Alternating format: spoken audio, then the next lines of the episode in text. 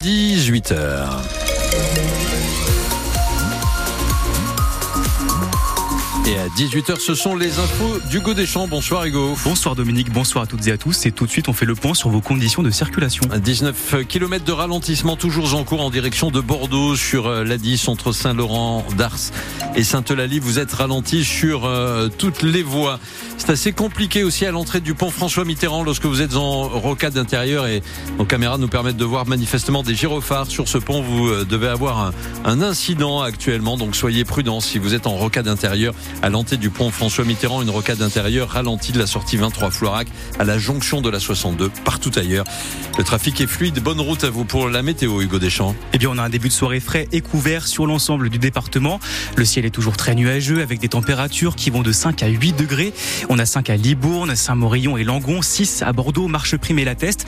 Un petit coup d'œil sur demain avec une matinée très brumeuse avant que le ciel se dégage l'après-midi.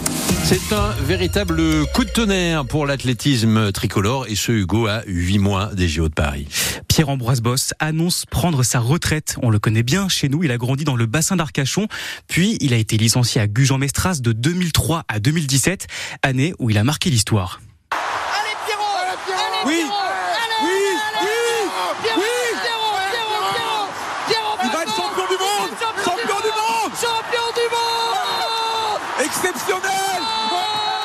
Champion du monde de 800 mètres et bien d'autres titres pour celui que l'on surnomme PAB, qui tire donc sa révérence à 31 ans, Jeanne Mézia. J'ai envie d'aller au jeu, mais je sais que mon corps me l'interdit, explique Pierre-Ambroise Boss au journal L'équipe, vaincu par un corps et une tête qui ne veulent plus du sport de haut niveau. Depuis une blessure en 2022 à l'ischio-jambier et une récidive en mai dernier, celui qui fut licencié à Gujan-Mestras pendant 14 ans sait qu'il ne pourra pas participer aux Jeux de Paris 2024, le rêve de sa mère.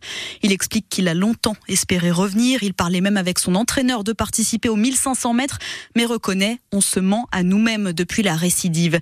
La douleur qu'il ressent remonte à presque 10 ans en 2014. J'aurais aimé me battre jusqu'au bout pour les, pour les Jeux, mais je n'y arrive plus. Ce qu'on ne pourra jamais lui enlever, par contre, c'est donc son titre de champion du monde de 800 mètres en 2017, décroché au Stade Olympique de Londres en 1 minute 44 secondes et 67 centièmes. La plus belle chose qui lui soit arrivée. Il détient également le record de France dans cette catégorie depuis 2014. Jeanne Mézia pour France Bleu Gironde. En rugby, fini les vacances pour l'UBB. L'équipe a repris l'entraînement aujourd'hui. Objectif préparation avant leur déplacement à Clermont vendredi prochain. Les Bordello, les Béclés sont quatrième du top 14. Bordeaux Métropole annonce la fin de la conciliation avec SBA. C'est l'exploitant du stade Matmut Atlantique qui est en déficit. Les matchs ne sont plus rentables. Il assure avoir perdu 19 millions d'euros en 7 ans.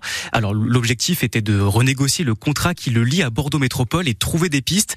Pour le moment, pas de solution trouvée, mais des échanges entre chaque partie. Il se donne rendez-vous début 2024 pour trouver un accord final. Histoire d'un repas de Noël qui se termine avec des armes à feu. La gendarmerie est intervenue au petit matin hier à Saint-Philippe d'Aiguille près de Libourne. Alors que des amis étaient réunis autour de la table, une dispute a éclaté entre l'hôte et un convive. Les deux hommes étaient très alcoolisés, dit la gendarmerie. L'invité, un homme d'une quarantaine d'années, en est venu aux mains. Ça n'a pas plu à l'autre qui a sorti un fusil pour tirer en l'air et lui demander de partir.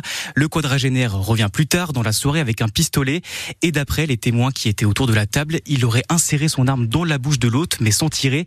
Il a été placé en garde à vue. L'histoire est à lire sur francebleu.fr. Une autre garde à vue aujourd'hui, celle d'un jeune homme de 19 ans. Il s'agit du propriétaire de la voiture suspecte qui a provoqué l'évacuation de l'église Sainte-Eulalie de Bordeaux en pleine messe de Noël.